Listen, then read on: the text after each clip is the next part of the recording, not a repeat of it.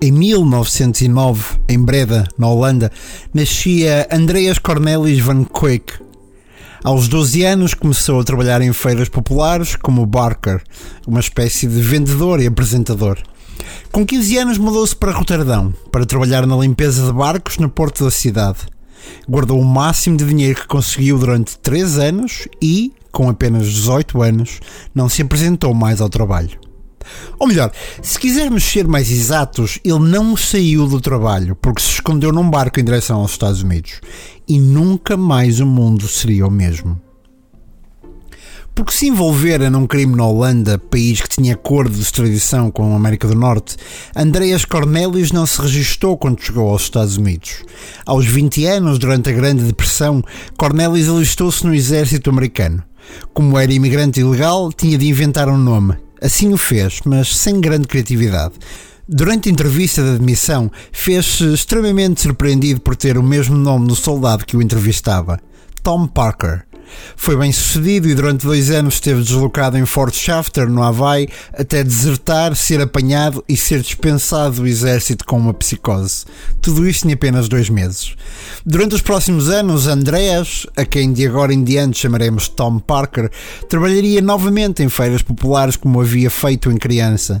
Depois de quase uma década a vender espetáculos em circos e feiras, Parker decidiu envolver-se na indústria musical e ser promotor de Gene Austin, um popular músico que estava já na fase descendente da sua carreira.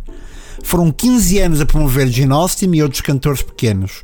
Durante estes anos, Tom ganhou fama como agente e o governador de Louisiana decidiu contratá-lo para gerir a sua campanha ao Senado. A vitória foi conseguida. O pagamento?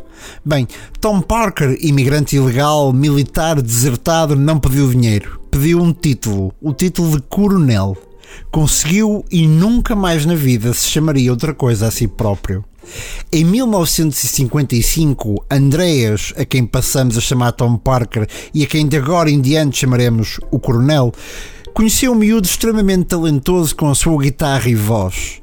Durante os próximos 12 meses, investiu todo o dinheiro e todo o seu tempo a tentar fazer com que o rapaz de Memphis se tornasse conhecido e assinasse por uma grande editora musical.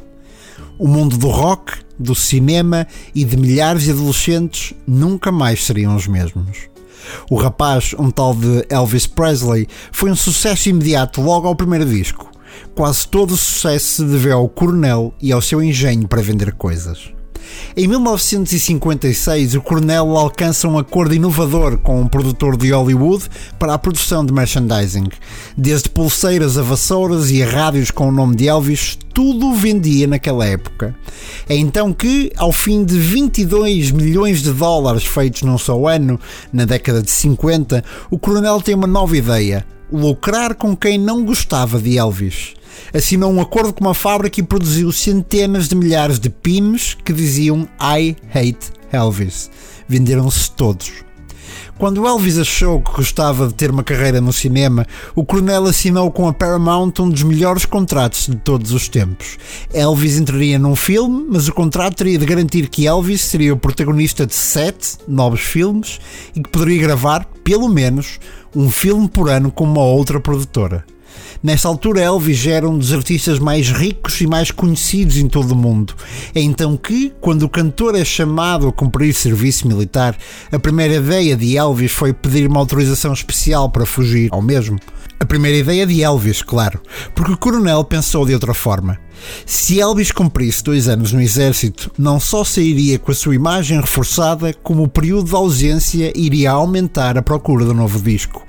Elvis cumpriu o serviço na Alemanha e podia gravar o disco enquanto lá estava, mas isto trazia um problema ao coronel. Como poderia viajar se não tinha sequer passaporte e usava um nome falso? O coronel pediu a Elvis então que gravasse cinco novas canções antes de partir e o cantor cumpriu. Depois, durante os dois anos de serviço militar de Presley, o coronel foi lançando os singles de seis em seis meses. Durante mais de 20 anos, o Coronel e Elvis formaram uma dupla imparável. Fizeram centenas de milhões de dólares, múltiplos discos e filmes extremamente bem-sucedidos. Recusaram, no entanto, outras tantas centenas de milhões, e tudo por causa de Andreas, ou Tom, ou o Coronel Durante toda a carreira de Elvis, só por uma única vez o cantor deu um espetáculo fora dos Estados Unidos. A razão é que os contratos tinham de ser assinados pelo coronel e o coronel não tinha passaporte. O maior contrato recusado foi de 10 milhões de dólares, que em 2019 seriam perto de 47 milhões, para um só concerto na Arábia Saudita. Mesmo quando Elvis morreu em 1977, o coronel continuou a fazer dinheiro para si e para a família do cantor. Lançou discos, organizou festivais em homenagem a Presley e geriu todo o património. Uma vida marcada por muitos milhões de dólares, mas também um forte vício em apostas, fizeram com que o coronel passasse os últimos 20 anos da sua vida afundado em dívidas, mas sem nunca perder a histórica habilidade para os negócios. Parker, o coronel, morreria já com 87 anos em 1997. No seu funeral, as últimas palavras foram de Priscilla Presley, a mulher da vida de Elvis. E foram perfeitas. Passo a citar.